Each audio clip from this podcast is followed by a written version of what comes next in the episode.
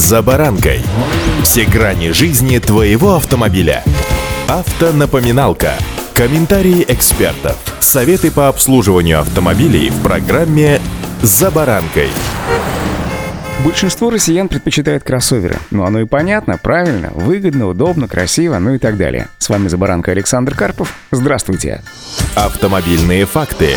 347 200 новых кроссоверов и внедорожников, что составило почти 55,5% от общего объема рынка легковых автомобилей, приобрели россияне по итогам прошлого года. Специалисты автостата отметили, что в 2007 году на долю кроссоверов и внедорожников приходилось всего лишь 16,5%. Со временем доля таких машин на российском рынке постоянно росла. В 2014 достигла уже 40%, в 2015 правда, снизилась до 37%, ну а затем последовал непрерывный рост, итогом которого стало преодоление в 2021 году 50 50% отметки. Эксперты отмечают, что результат 2022 года оказался в принципе рекордным. Во многом это связано с тем, что АвтоВАЗ наладил выпуск внедорожников Лада Нива Легенд и Лада Нива Travel, а УАЗ представил вездеходы Патриот. Недавно стало известно, что эксперты ресурса Автору подвели итоги всероссийской онлайн-премии «Параллельная новинка года». Лидером стал новый внедорожник Range Rover. Ему отдал свой голос почти каждый пятый россиянин. Организаторы учли изменившийся российский рынок новых автомобилей, поэтому кандидатами были также ввезенные в нашу страну по параллельному импорту автомобилей автомобиле. Второе место занял еще один внедорожник Lexus LX. Третье место у кроссовера Kia Sportage. Автомобильные факты.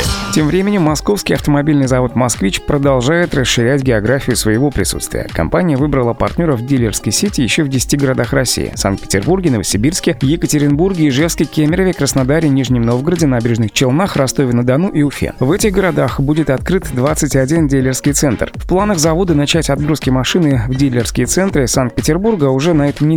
В другие же города до конца января. Напомню, в конце декабря прошлого года автомобили «Москвич» поступили в розничную продажу. Компактный кроссовер «Москвич-3» стоит 1 миллион 970 тысяч рублей. Электромосквич 3Е 3,5 миллиона рублей. Планируется, что в нынешнем году по технологии крупноузловой сборки на заводе соберут не менее 50 тысяч автомобилей, в том числе и 10 тысяч с электродвигателем. В будущем году не менее 100 тысяч машин, в том числе 20 тысяч с электродвигателем. В рамках сотрудничества «Москвича» с технологическим партнером КАМАЗом была разработана стратегия развития завода сроком на 6 лет. Так, на первом этапе в нынешнем году производство москвичей будет идти по технологии крупноузловой сборки с постепенным повышением доли локализации. На втором этапе со следующего года параллельная крупноузловая сборка и мелкоузловая сборка. Уровень локализации начнет расти за счет привлечения более широкого пола локальных поставщиков с полностью российскими компонентами. Кузовные детали, силовые элементы управления, тормозные системы и так далее. На третьем этапе на москвиче начнется производство российских электромобилей из основных российских компонентов на собственной универсальной платформе. Электродвигатель двигатель, батарея и редуктор. Вот такое автомобильное будущее ожидает нас с вами.